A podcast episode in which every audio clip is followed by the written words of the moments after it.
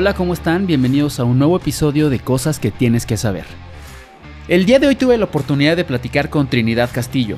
Trino es uno de los mejores embalsamadores en México. Tiene una larga carrera con más de 21 años y una visión muy particular sobre este proceso del que todos vamos a necesitar algún día. Trino es un profesional en todos los sentidos. Tiene un gran número de certificaciones internacionales y ha participado en los mejores eventos, convirtiéndolo en uno de los mejores exponentes hoy en día en el embalsamamiento. Trino es la cabeza y la guía principal de Estética Postmortem, un lugar, y créanme, de primer nivel para el embalsamamiento. Estuve ahí y me quedé sorprendido del nivel de equipo, pero sobre todo del respeto, lo éticos y profesionales que son para que los familiares puedan darnos el último adiós. Quédense a conocer más sobre Trino y sobre el embalsamamiento. Les va a encantar y los va a dejar sorprendidos.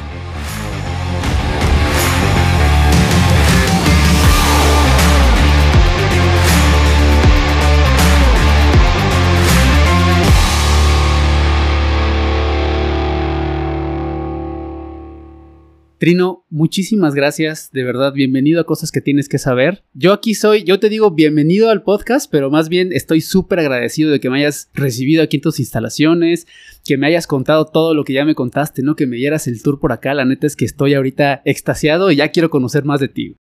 Alan, muchas gracias por la invitación, la verdad es que eh, yo también estoy contento de conocerte y espero poder eh, tener esta conversación, este podcast Sí. Eh, que sea muy agradable para. No, no, no, por favor. El agradecido aquí soy yo. Gracias por tu tiempo. Trino, quiero empezar este, calentando un poquito motores. Cuéntame un poquito más de ti, ¿no? Este, de qué hacen aquí. Digo, ya me contaste, pero para la gente que nos va a estar escuchando, ¿qué hacen aquí? ¿Cómo decidiste comenzar en esto del embalsamamiento? cuéntame un poquito de tu historia. Ok, Alan. Bueno, mira, eh, la historia de, de Trinidad Castillo Embalsamador.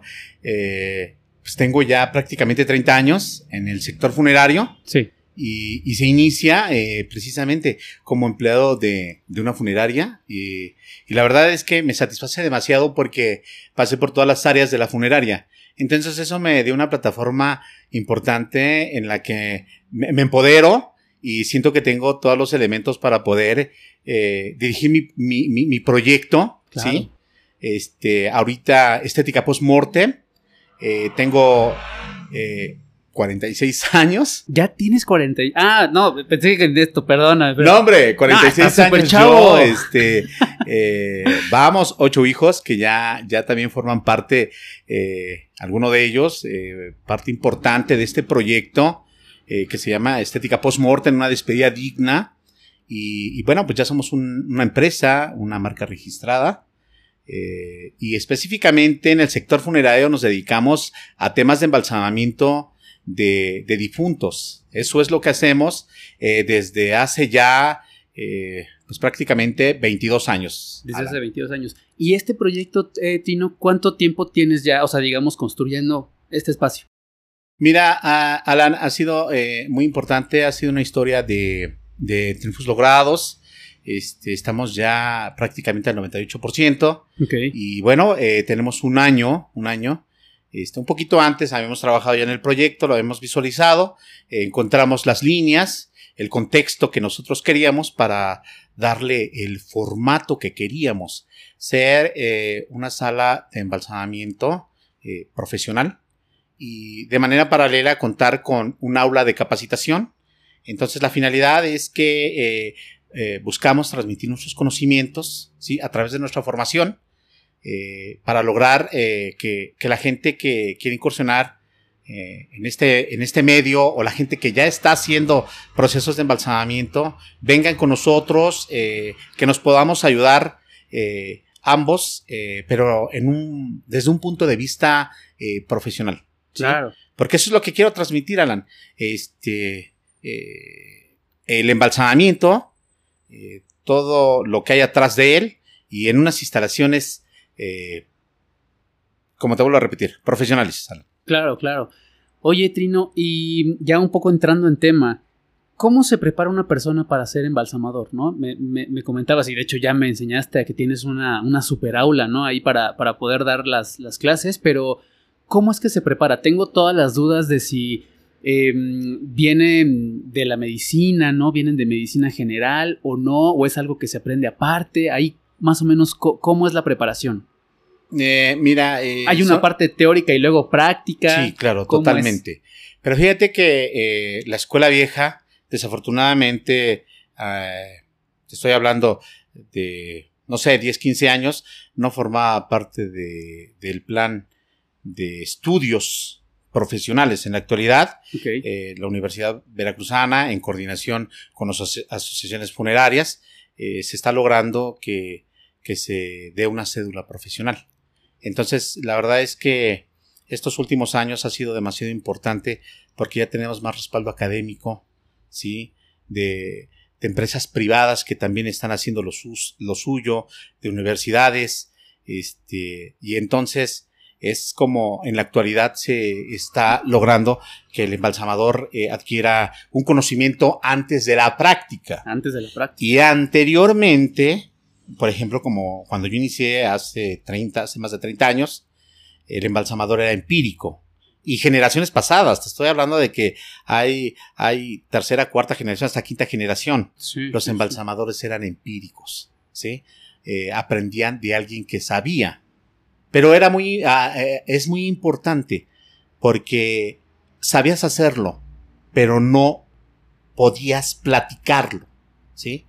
o explicar cómo es que lograbas eh, que un cuerpo no, se eh, no sucumbiera a la descomposición, ¿sí? Entonces eras empírico, las salas de embalsamamiento a lo mejor no contaban con el mínimo indispensable para, para realizar esta, esta labor tan profesional. Eh, otro factor muy importante eran los químicos del embalsamamiento. me atrevo a decir que se embalsamaban, se embalsamaban con formol crudo, yo llegué a realizar ese tipo, ese tipo de prácticas, porque tampoco había como que el acceso, ¿sí? A los instrumentales, ¿sí? No había acceso como que a los productos químicos para lograr los fines del embalsamamiento en cada caso, porque no todos son igual, ¿sí?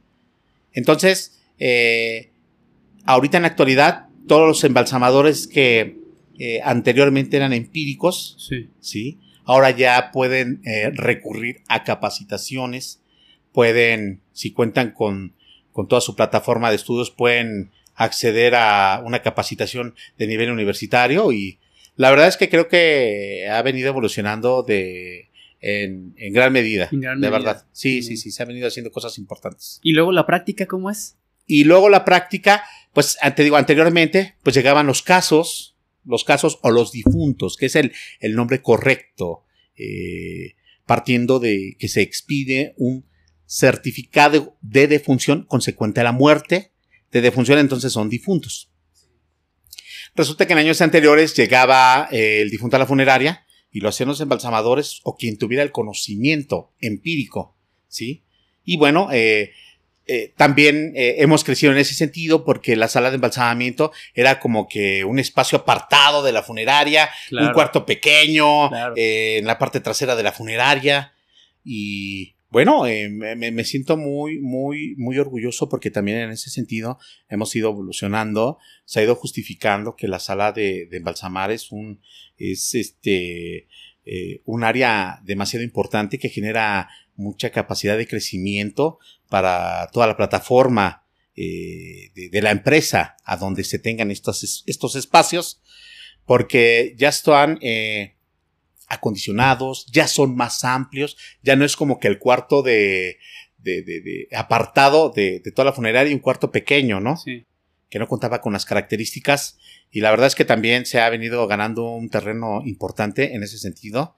Ya hay más empresas que están dignificando estos espacios llamados sala de embalsamamiento, ¿sí? Y entonces eh, ya pueden eh, colocar una mesa de embalsamamiento, dos mesas de embalsamamiento, contar con un sanitario al interior, un espacio para las maniobras, ¿sí? O sea, se ha venido enriqueciendo y eso también me llena, me llena de mucho orgullo. No, y además ahorita que me estabas enseñando o sea, es una cosa con un montón de equipo, ¿no? Súper bien pensada, desde, me, contabas, ¿no? Que todo tiene que ser estrictamente, pues como controlado y bien instalado, ¿no? Desde purificación del aire, purificación del agua, ¿no? La, el, desecho de los residuos, o sea, por si tienes alguna emergencia, hay una regadera ahí. digo, yo ya vi y me voló la cabeza, pero es justo lo que dices, ¿no? Además de, de tener una presencia ahora, pues me imagino que ya también es como, digamos, el grado más como, como con más control, ¿no? Como, como, como más este técnico, por así decirlo. justo lo dices, justo lo dices.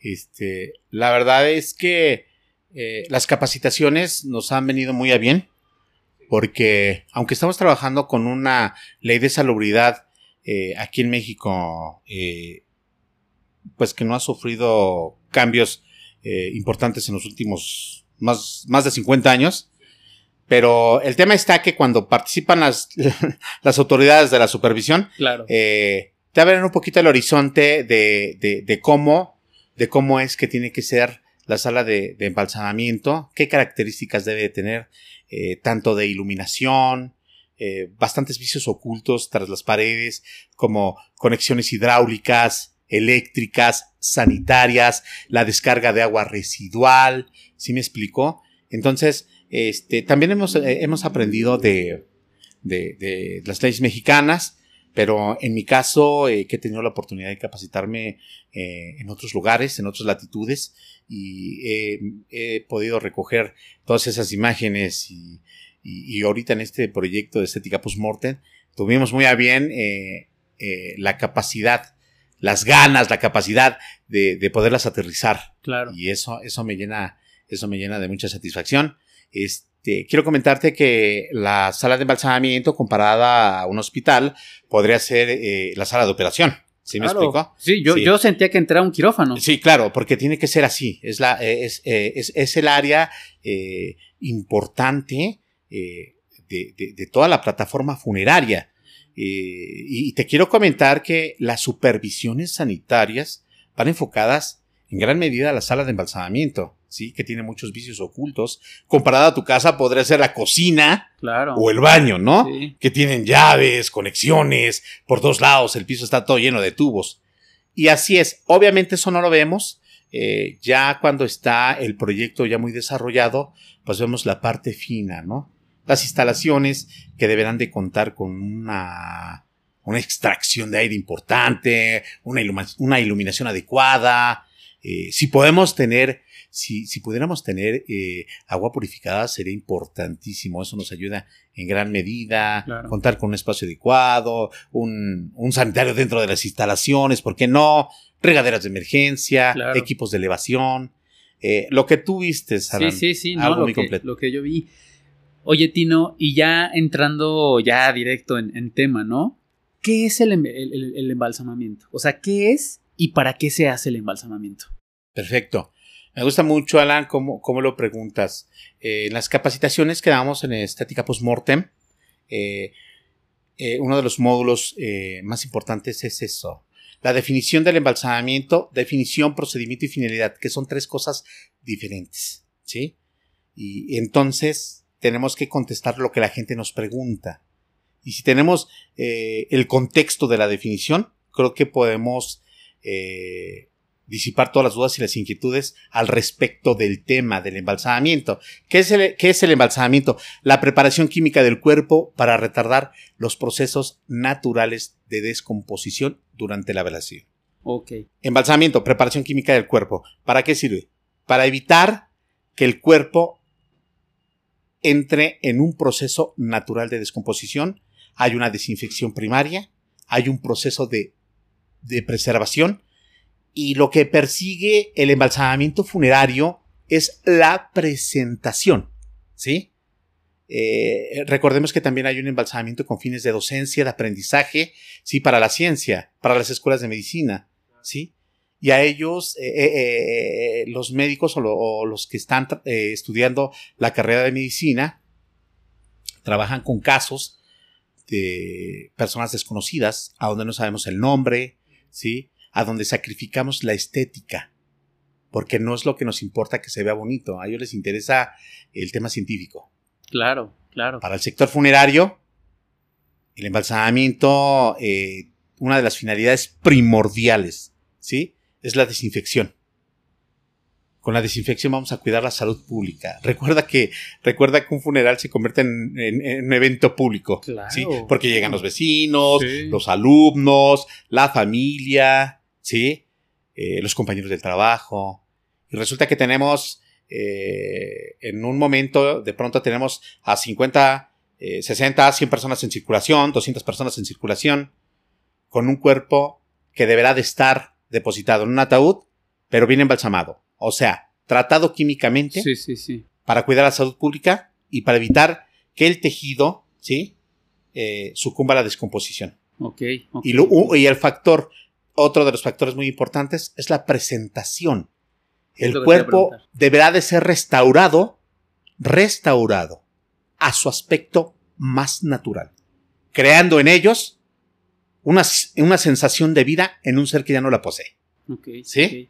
Para que es un homenaje. Claro, claro. Sí. Es que estaba leyendo justamente tu, tu, tu, tagline, ¿no? Que dice una despedida digna. Es correcto. Y, justo te iba a preguntar eso, ¿no? O sea, por un lado está, digamos, como la preparación del cuerpo para que, para que no se descomponga rápido, pero por el otro lado también está, pues, esta despedida digna, ¿no? O sea, y fíjate, tenía, tenía preparada esta pregunta en algún momento, pero pues estaba leyendo cuando preparaba el tema y, estaba leyendo la importancia que tiene que tú veas a tu familiar por última vez, ¿no? O sea, no solamente es una buena presentación, sino que te ayuda, digamos, a asimilar el duelo y hay un montón de cosas ahí psicológicas que, que si tú no lo ves, bueno, ahí hay un duelo interrumpido y otras cosas, pero claro, la importancia no solamente va, digamos, como en lo físico, sino también tiene un impacto mental por ahí, ¿no? Em, te quería preguntar también, eh, Trino, ¿cuál es el proceso? O sea, ¿cuál es el proceso de embalsamamiento? ¿No? Ya me contaste un poco qué es, pero, pero ¿cuál es el proceso, digamos, cuando aquí te llega un cuerpo? Desde, desde el principio, digamos, hasta que ya lo, no sé si tú lo entregues a la, a la funeraria para que ya lo velen o hay cómo funciona, pero como que me cuentes un poquito cuáles, cuáles son los pasos, por así decirlo. Es correcto, ya sea que trabajes para empresas privadas o para el público en general del sector funerario. Sí. Cuando llegan a la sala de embalsamamiento, es muy importante tu pregunta, porque de entrada, la llave que abre la puerta para el embalsamamiento es el certificado médico de función. No podemos recibir en la funeraria y en la sala de embalsamamiento menos un caso que no traiga certificado de función. Es imposible. Eh, debiera ser imposible. No y solo no lo tendremos que recibir en la sala de embalsamamiento. Porque el certificado médico de defunción es, trae todos los generales de la persona que perdió la vida, ¿sí me entiendes? ¿A qué se dedicaba? ¿Quién está dando los informes? ¿A dónde vivía? Lo que le ocasiona la muerte y a consecuencia de qué. Claro. ¿Sí? ¿Dónde falleció? ¿En el hogar? ¿En un hospital? ¿En una vía pública? Entonces es muy importante porque sabemos eh, de entrada el nombre de la persona, ¿sí? Y las causas por las que falleció. Claro. Y en esa medida tenemos que hacer un perfil del caso para saber cuál va a ser nuestro proceso de embalsamamiento y actuar en consecuencia. ¿Sí? De acuerdo a sus características físicas y patológicas, habremos de aplicar la preparación química de la que te estoy hablando, ¿sí? El ocultarlo todo para ver que no traiga fracturas, ¿sí? O cortes que impacten de manera negativa su apariencia y saber qué es lo que tenemos que hacer, ¿sí? Para presentarlos y minimizar el impacto psicológico negativo ante la pérdida de este ser, de este ser querido. Claro. Para nosotros es alguien más, Alan, ¿sí? Es un ingreso, ¿sí? Eh, eh, es una estadística, ¿ok? Para la gente que está del otro lado del cristal. Es todo, sí. Es la joya más preciada y nos la confieren a nosotros. Claro, Debemos de tener todo el respeto, ¿sí? Toda la ética y todo el profesionalismo para que sean tratados. ¿Sí? Todas las habilidades en la sala de embalsamamiento, todos los elementos, ajá, para realizar un, un proceso profesional. Y si tenemos que improvisar, pero es importante que tengamos el conocimiento para saber improvisar. ¿Sí? Y el embalsamamiento, otra de las finalidades primordiales, es que va a minimizar el impacto psicológico negativo ante la pérdida de un ser querido. Claro. Porque vamos a eliminar del rostro las manifestaciones de dolor, de agonía, ¿sí? Una cara demacrada, un ojo abierto, una boca abierta, eh, sujetada con una pañoleta, una mascada, porque a lo mejor eso le causaba pena a la familia. Y entonces e, ellos en su pena, pues optan por lo que saben o por lo que han visto en otros funerales. Exacto. ¿Sí? Cerrarles la, la boca, ¿sí? Eh, duermen en posiciones incorruptas, con ojos medio abiertos. Y el embalsamador habrá de tener todas las habilidades y el conocimiento para hacer una transformación, ¿sí? Restaurarlo a su aspecto más natural o reconstruirlo si así lo amerita el caso, ¿sí? Pero debemos de tener toda, toda esa formación. Por eso te digo que ahorita en la actualidad eh, yo me siento muy feliz porque eh, ya tenemos mucho acceso a, a, esa a ese tipo de información, a esas capacitaciones. Eh, agradecerles a toda la gente que están haciendo mucho por, por el embalsamamiento, honestamente, y, que sí hay mucha gente. Sí, sí, sí. Oye, Trino, y, y por ejemplo, ahorita que me estabas contando esto, tengo una duda es el mismo proceso, ya me cuentas un poco de, me imagino que es un proceso bien distinto estético, pero ¿es el mismo proceso para alguien que, por ejemplo, murió de SIDA, o alguien que murió de cáncer, o alguien que murió de COVID? Ahí cambia, digamos, el proceso químico o, de embalsamamiento, o es estándar para todos? El embalsamamiento es uno. Es uno solo. Es la preparación química del cuerpo para eh, retardar los procesos naturales de descomposición. Ok. ¿Sí? pero se lleva a cabo de manera diferente de acuerdo a sus características físicas, Alan, y lo dices muy bien, y a su patología. Y a su patología. Porque puede ser un cáncer muy invasivo en la cara, en el cuello o en cualquier otra parte del cuerpo. Y muchas veces el sistema circulatorio se ve interrumpido o las, el daño en su organismo eh, es tan impactante que luego hay una transformación del rostro.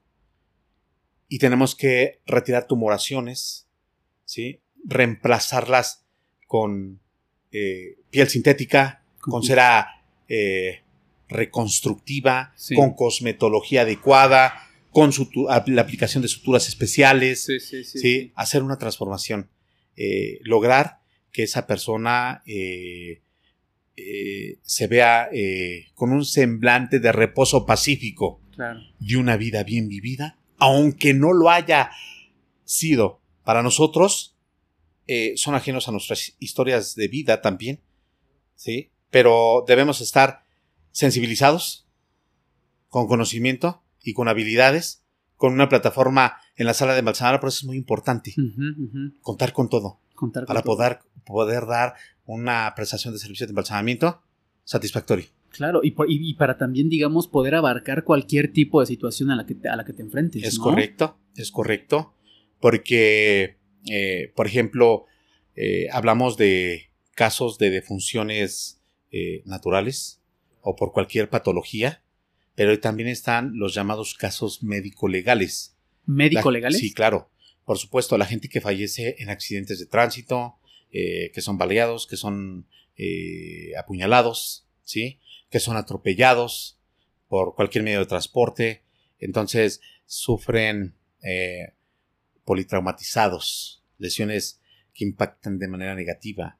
Hay situaciones en las que podemos hacer mucho, pero hay otras en las que definitivamente es, recomendable que la gente lo recuerde como era en vida porque el impacto negativo puede ser tan impactante y psicológicamente la gente anímicamente está muy afectada.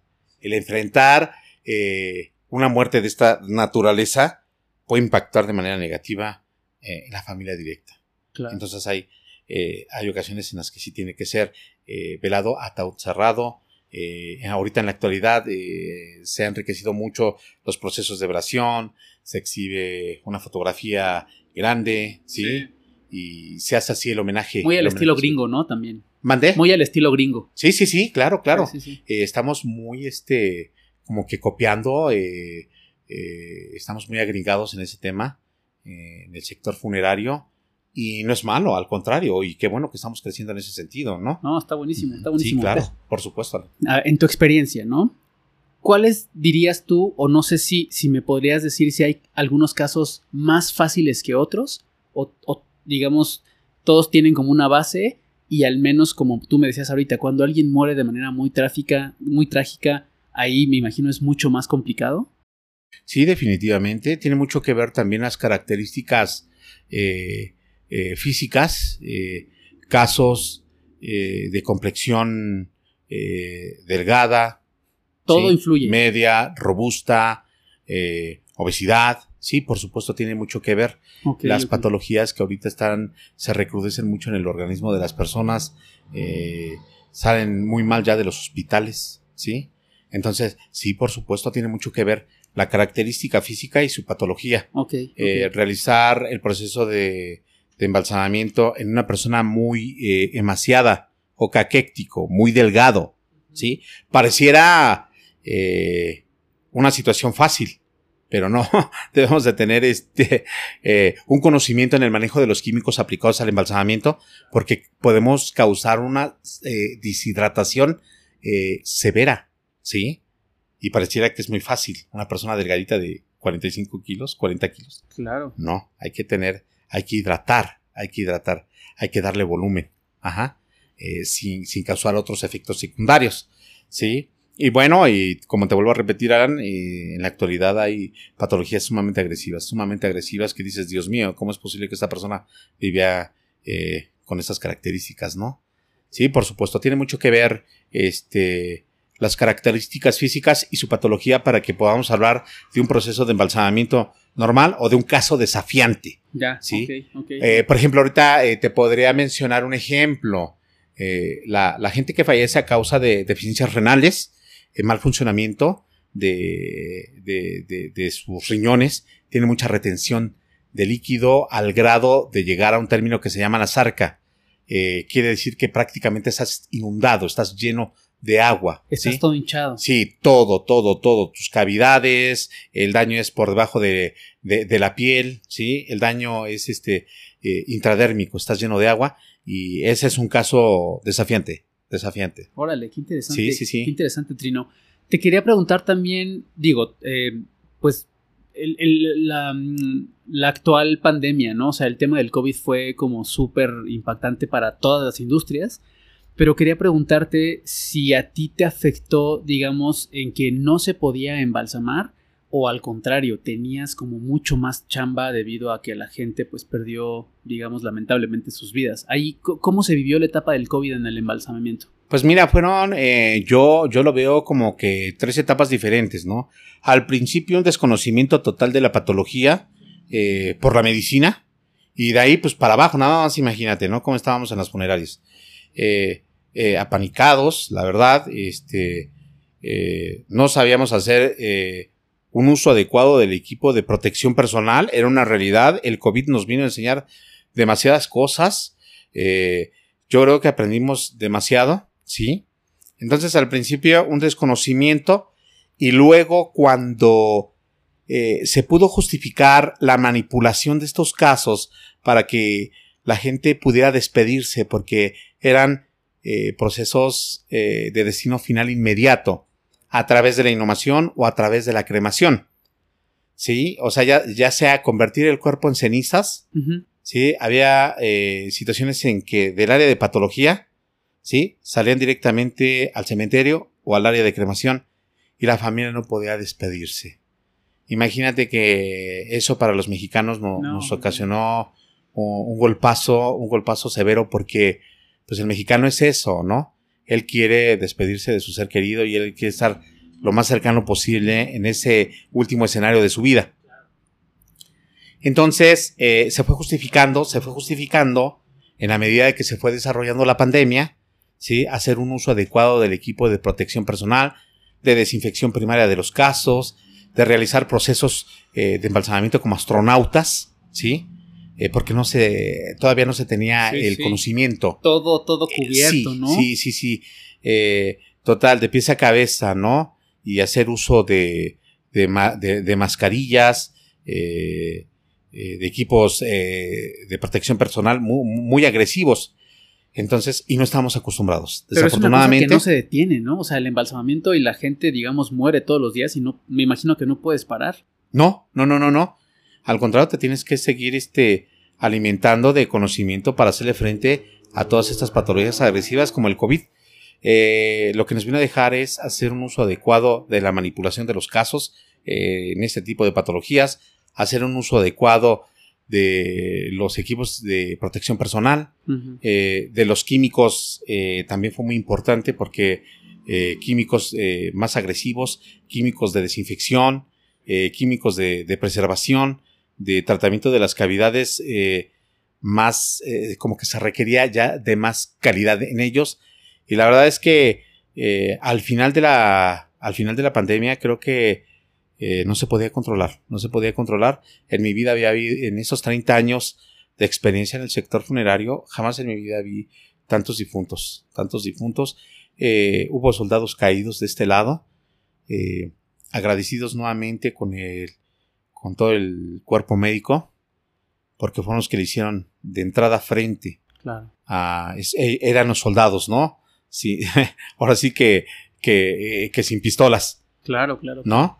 Pero también estaba el, eh, eh, la parte funeraria, ¿sí? Quien le dio destino final a toda esta gente que perdió la vida en, en esta pandemia, que desafortunadamente creo que los últimos números causó más del 20% de la de, de, de, muertos de, del total de personas en el mundo. sí, sí. sí bueno, son cifras que se manejan, pero a lo mejor seguramente serán más. No, pero totalmente. O sea, es algo, es algo que, afectó, te digo, a, todo el mundo. Y sí, bueno, me, confirmas que, que, al contrario, ¿no? O sea, hubo, digamos, como más procesos de embalsamamiento. Entrando, justo ahí me diste la, línea, ¿no? Em, me decías que como se desconocía, digamos, este virus, pues casi que tenías que embalsamar como astronauta, ¿no? Todo todo cubierto. Es correcto. Me contabas un poquito ahí abajo de los cuidados que también debes de tener, me contaste que hay una regadera, ¿no? En caso de que, bueno, tengas que lavarte, etcétera.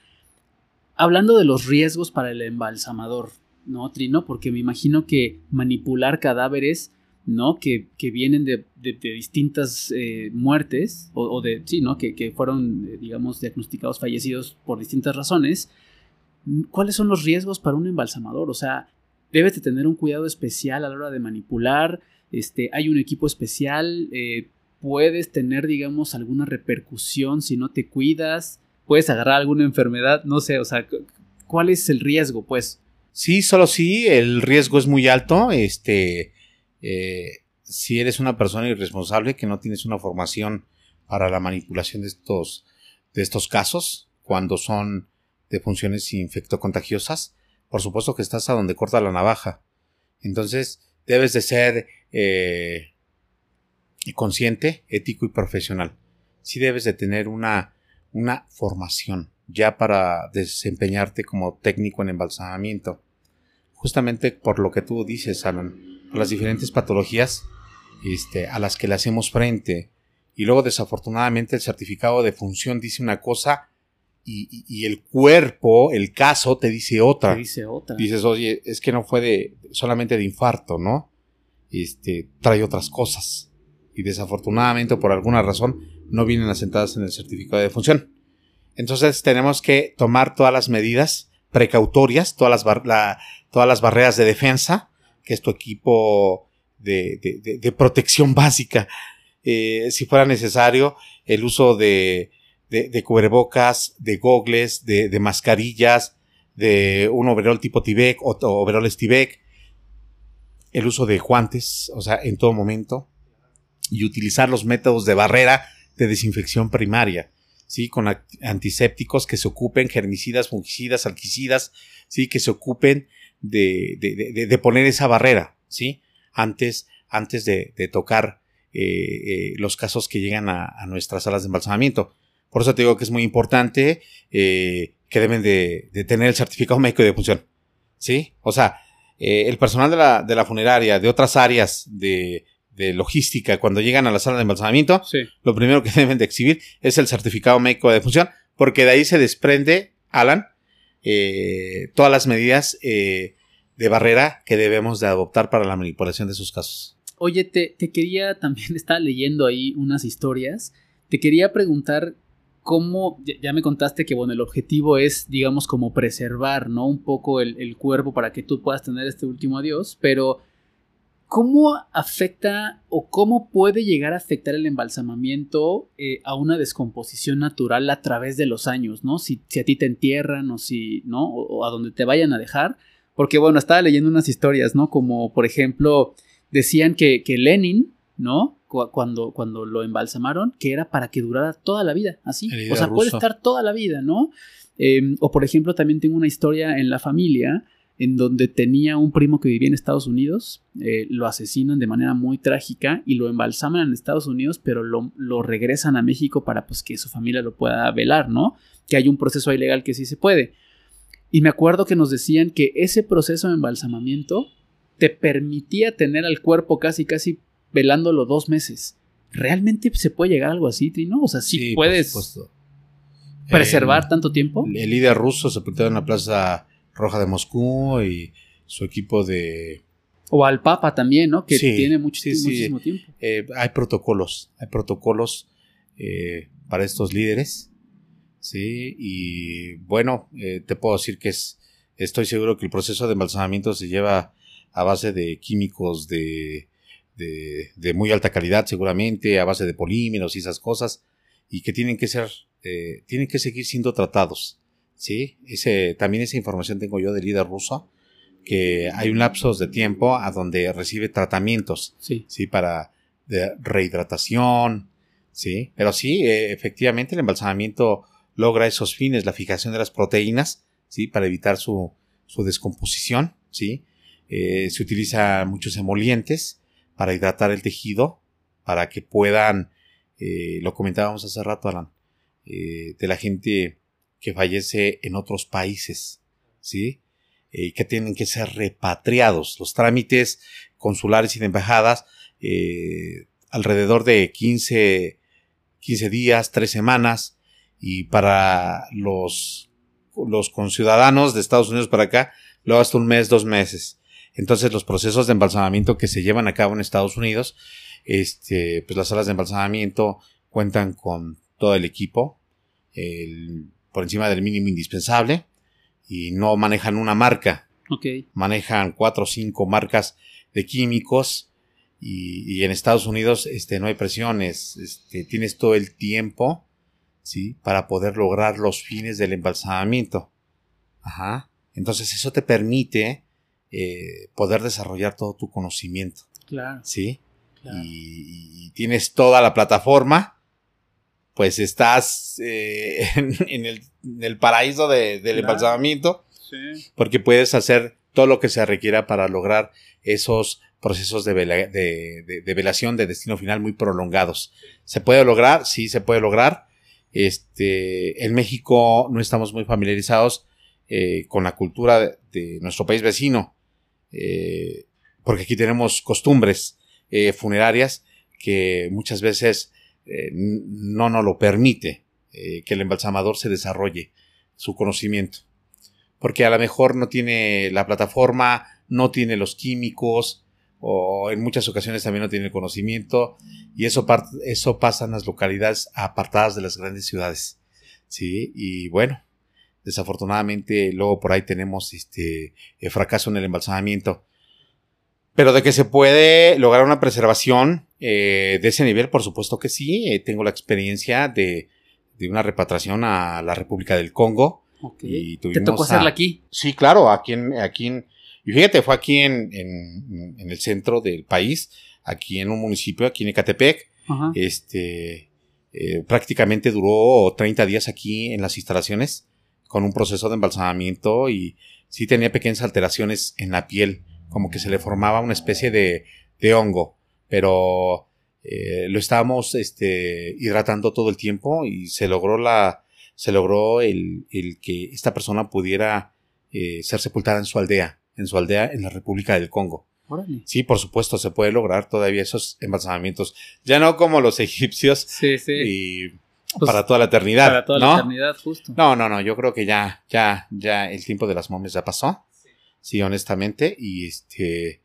Eh, hay descomposición post-embalsamamiento, sí, por supuesto, porque el embalsamamiento está enfocado eh, a la preservación específicamente para la velación. Para la velación, sí. No para estar sembrando momias o estar sembrando formaldehído, porque luego por ahí he escuchado que eh, sembramos formaldehído y eso, que eso es malo para el subsuelo. No, de ninguna manera, de ninguna manera. Creo que estamos ahí satanizando esa información.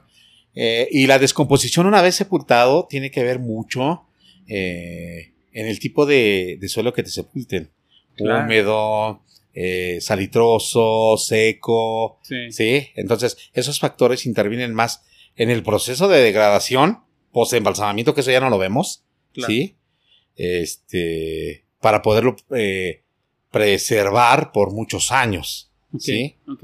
Porque resulta que aquí en México eh, las exhumaciones pueden ser cada cinco años o cada seis años. Cada seis años. Así es, efectivamente. Eh, cada cinco años para los mayores de 15 años y seis años para los menores de 15 años. Por ahí creo que va el, reglamento de cementerios. Em, el, embalsamamiento es de ley. Te lo pregunto porque em, pues me ha tocado vivir un par de desafortunadamente pérdidas familiares, ¿no? O pérdidas de familiares, de amigos cercanos. Y como que me he encontrado mucho con esta... Em, pues, ay, se, va a caer la lámpara. me, he encontrado con esta, em, pues como con esta barrera de que ya no quieren manipular el cuerpo, ¿no? Es como de, ya murió mi familiar, ya no quiero que lo toquen, ya quiero que casi casi lo entierren así. Y, y, recuerdo que ha habido casos en donde ya no hay embalsamamiento, ¿no? O ya no hay este, ninguna necropsia o ninguna autopsia. Pero igual estoy confundido yo. A todos se les hace el embalsamamiento, te lo puedes saltar, es de ley, no es de ley, ahí cómo funciona. Bien. Desde mi punto personal, todo, todos los casos debieran ser embalsamados. Todos, independientemente de tus características físicas o tu patología. Ok. Eh, recordemos que los procesos de descomposición se inician consecuente de la muerte. Inmediatamente. Inmediatamente. Incluso hay gente que en vida se está descomponiendo. Aguas con eso. Y hay patologías agresivas que una vez que se da la cesación de las, la, cesación de las funciones vitales de forma irreversible, cuando llega la muerte, se potencializa cuatro veces su efecto en la descomposición. ¿Sí? Entonces, partiendo de ese punto de vista, desde mi punto de vista muy personal, claro. todos deberían ser embalsamados. Para que puedan tener un proceso de destino, un proceso de velación para su destino final de manera salubre. ¿Sí? Que puedan ser recordados de la manera más digna posible. Y entramos en el aspecto legal del embalsamamiento. 48 horas posteriores a la muerte, o que seas trasladado de una entidad federativa o a través de nuestras fronteras, el embalsamamiento es obligatorio. Aquí en México. ¿Sí?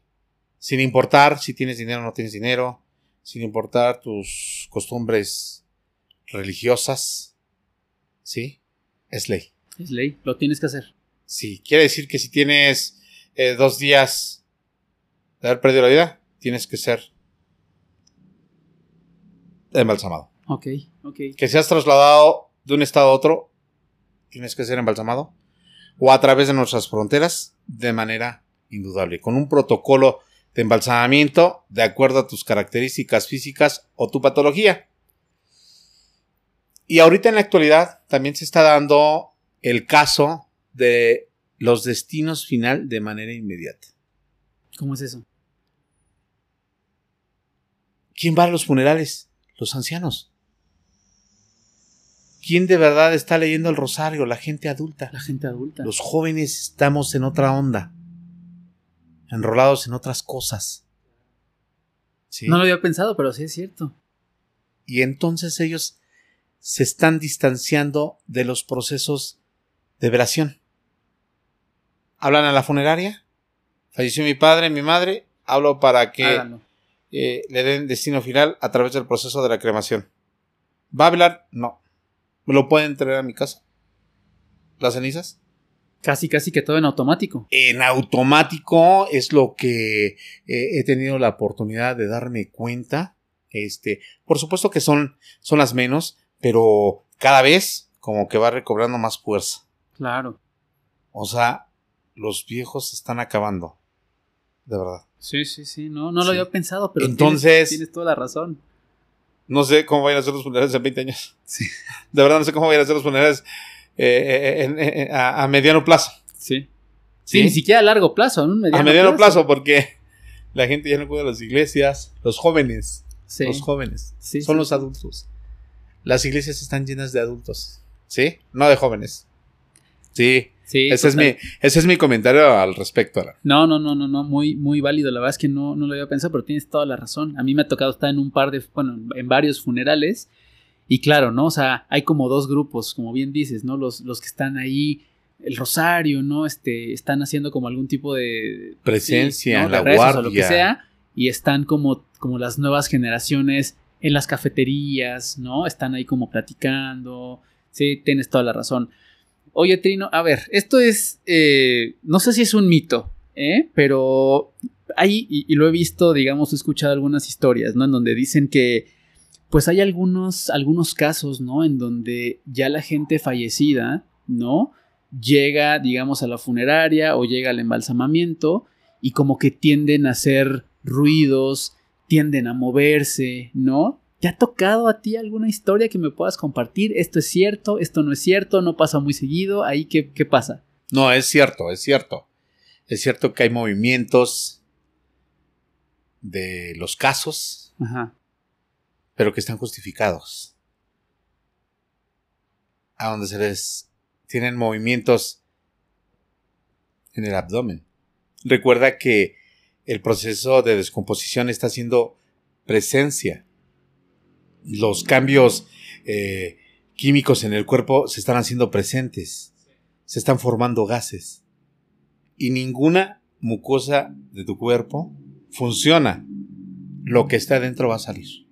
Claro. ¿Sí? A lo mejor la posición de la mano no era la correcta y se mueve el brazo. Pero no pasa nada. En alguien que tiene un conocimiento, o sea, sabe que eso es normal. ¿Sí? Pero de eso a que en el velorio se muevan, respiren, la gente ve eso, porque eso es lo que quiere ver, porque no acepta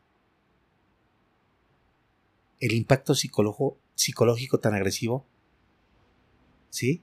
El perder un ser querido. Claro. Y está en su duelo, en el proceso de negación, no acepta nada y le está pidiendo en silencio que se levante y que abra los ojos. ¿Sí me explicó? Es que y eso es lo que quiere ver la gente. Es que se está moviendo el abdomen. Yo estoy viendo que, que está respirando. Y fíjate que pasan eh, cosas muy curiosas que eh, llega el momento en que se empaña el cristal de adentro hacia afuera. Ah, no, no Entonces la gente dice, abran, está respirando, traigan el padre, que vengan las ambulancias. Somos humedad. ¿Sí? Es un espacio, luego las salas de oración que a lo mejor no son amplias.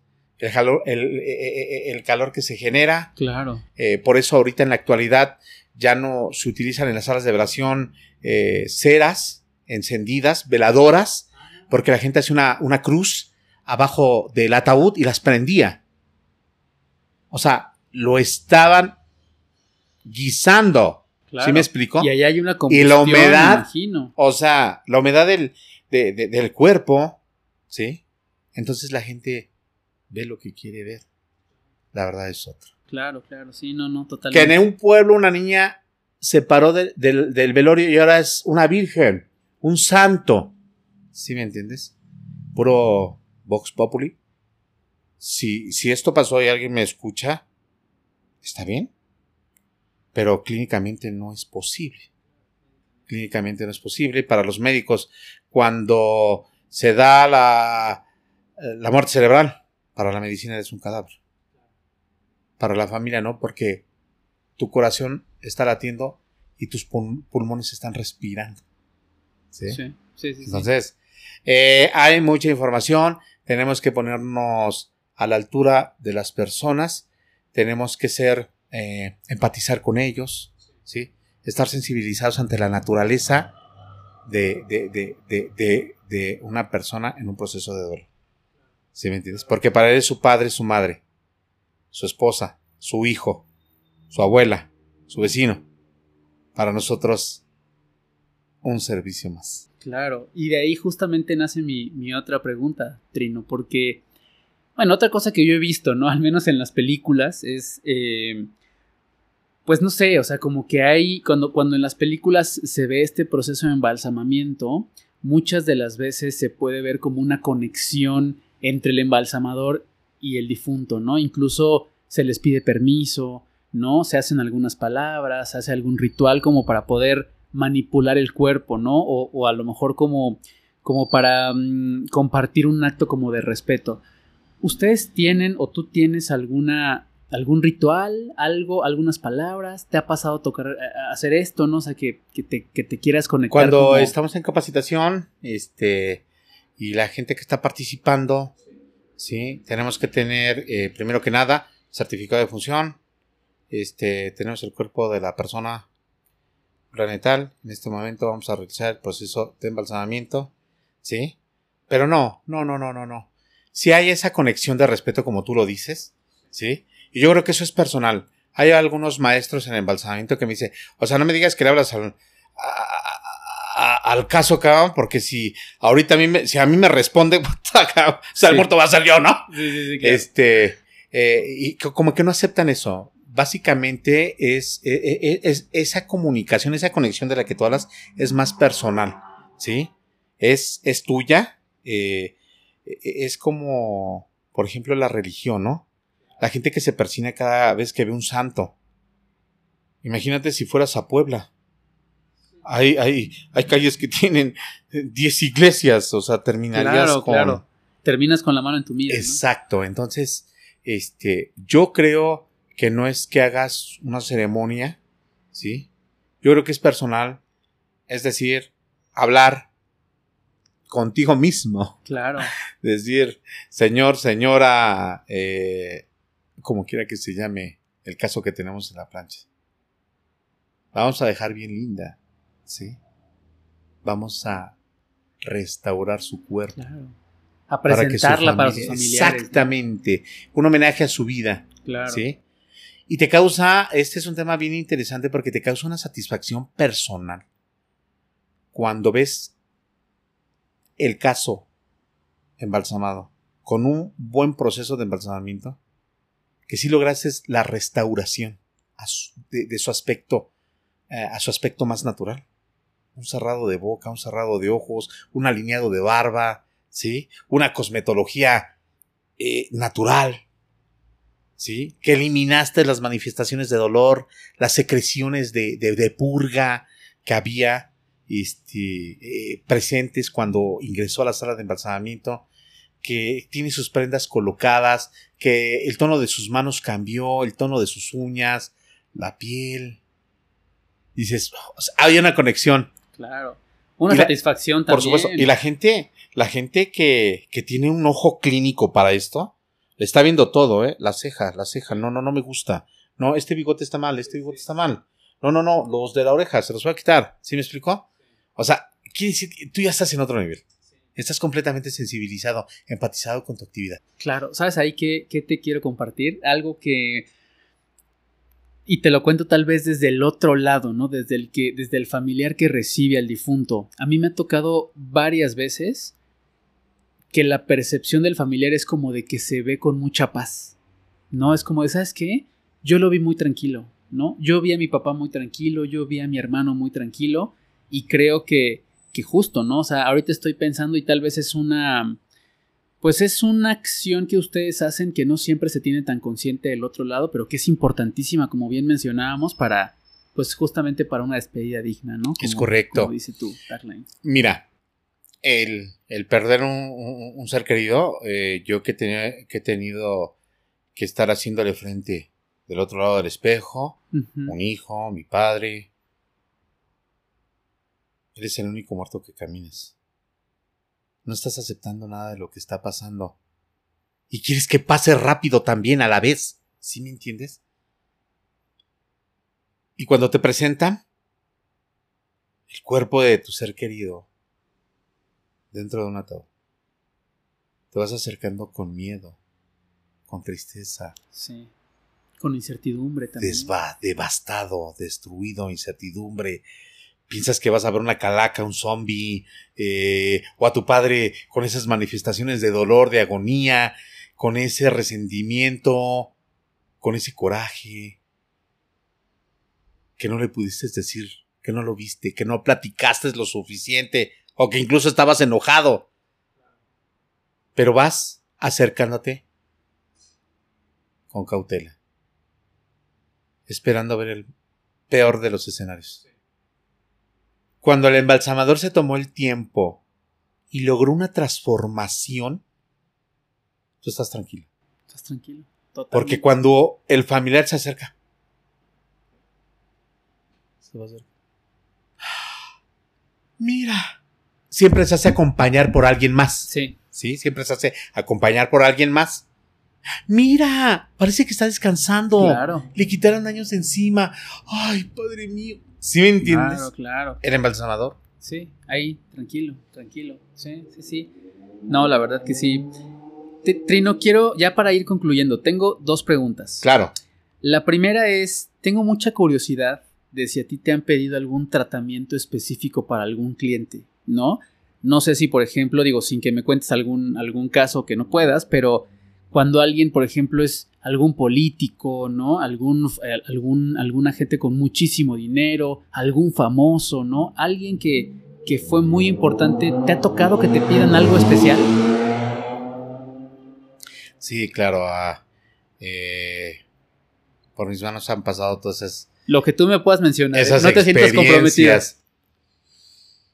Fíjate que este fue un caso de una persona mujer, adulta, de bajos recursos. Pero era payasa.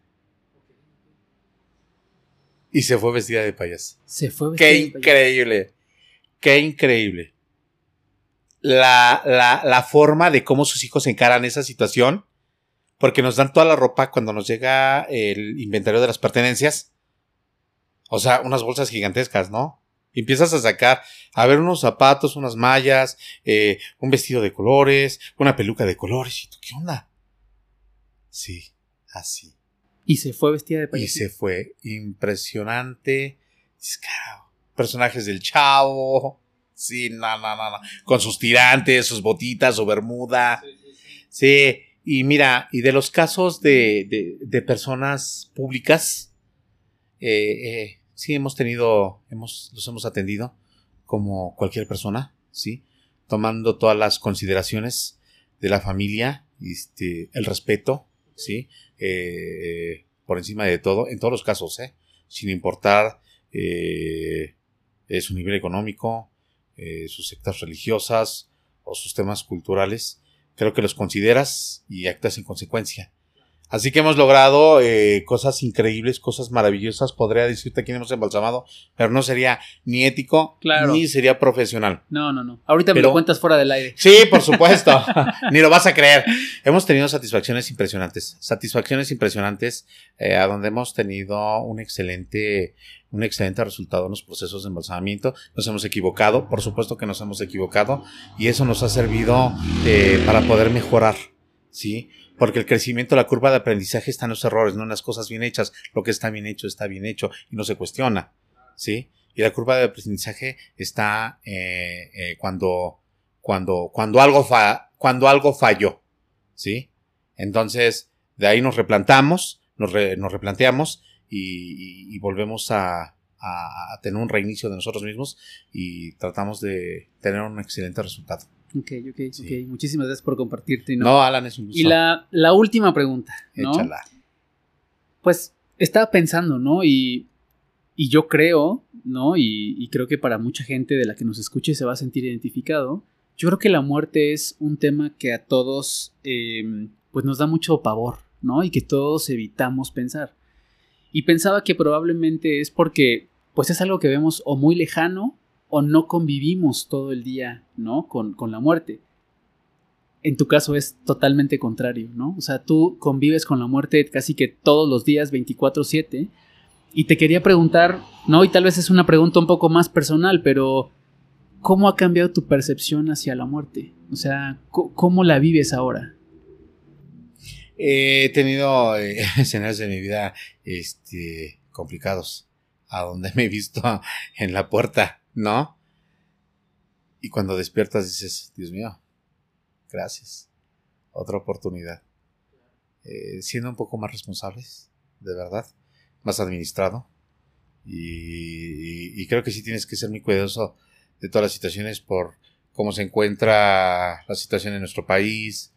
Eh, desafortunadamente los tiempos han cambiado, no puedes estar eh, como tú quisieras desenvolverte en esta sociedad. Sí, entonces tratar de ser un poco más cuidadoso, creo que eso también ha sido pues el, la, ahora sí que eh, se me fue, eh, ha sido eso como que la estrategia para, para poder continuar en este valle de lágrimas, ¿no? Pero eh, lo estoy enfrentando de una manera muy responsable y, y, sí quisiera que cuando llegara, este, que mi organismo respondiera. cuando tenga que pasar, que pase pero no en una, en una cama confinado, conectado con mangueras y todo eso. Creo que lo que generaría un daño terrible a mi familia y por supuesto que, que a mi persona. Entonces, eh, creo que necesitamos, eh, me falta todavía un poquito más de responsabilidad, pero cuando tenga que ser, eh, que sea, y ojalá que mi embalsamamiento lo haga este, alguien, que, de verdad tome todas las consideraciones, que sea ético, eh, profesional, que sea empático eh, con mi familia, con mi cuerpo. Está buenísimo. Tino, pues se nos fue el tiempo rapidísimo. En el podcast siempre se pasa bien rápido el tiempo, pero te quiero justa, eh, bueno, nuevamente te quiero agradecer, ¿no? Agradecer el tiempo, agradecer que me recibiste aquí en tus instalaciones, ¿no? Que me enseñaste todo y bueno, si estoy seguro de que la gente le va a encantar, ¿no? Este tema porque de nuevo es súper interesante y bueno, ¿quién mejor que tú para contarnos todo esto? Muchas, gracias. Muchas gracias, Alan, este, a todos tus seguidores les agradezco y ojalá que no sea la última vez. No, no. Es algo que me llena y que creo que tengo que más cosas que platicarte. No. Como tú dices, el tiempo se nos acabó. Muchas gracias. Este, no, gracias a ti. Estuvo excelente, me sentí Gracias a ti. Nos vemos pronto en otro episodio de, de cosas que tienes que saber. Gracias. Venga.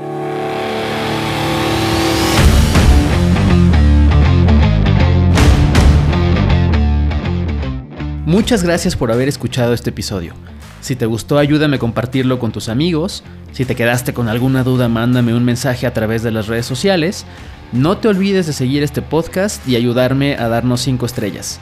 Nos vemos muy pronto con otra historia de cosas que tienes que saber.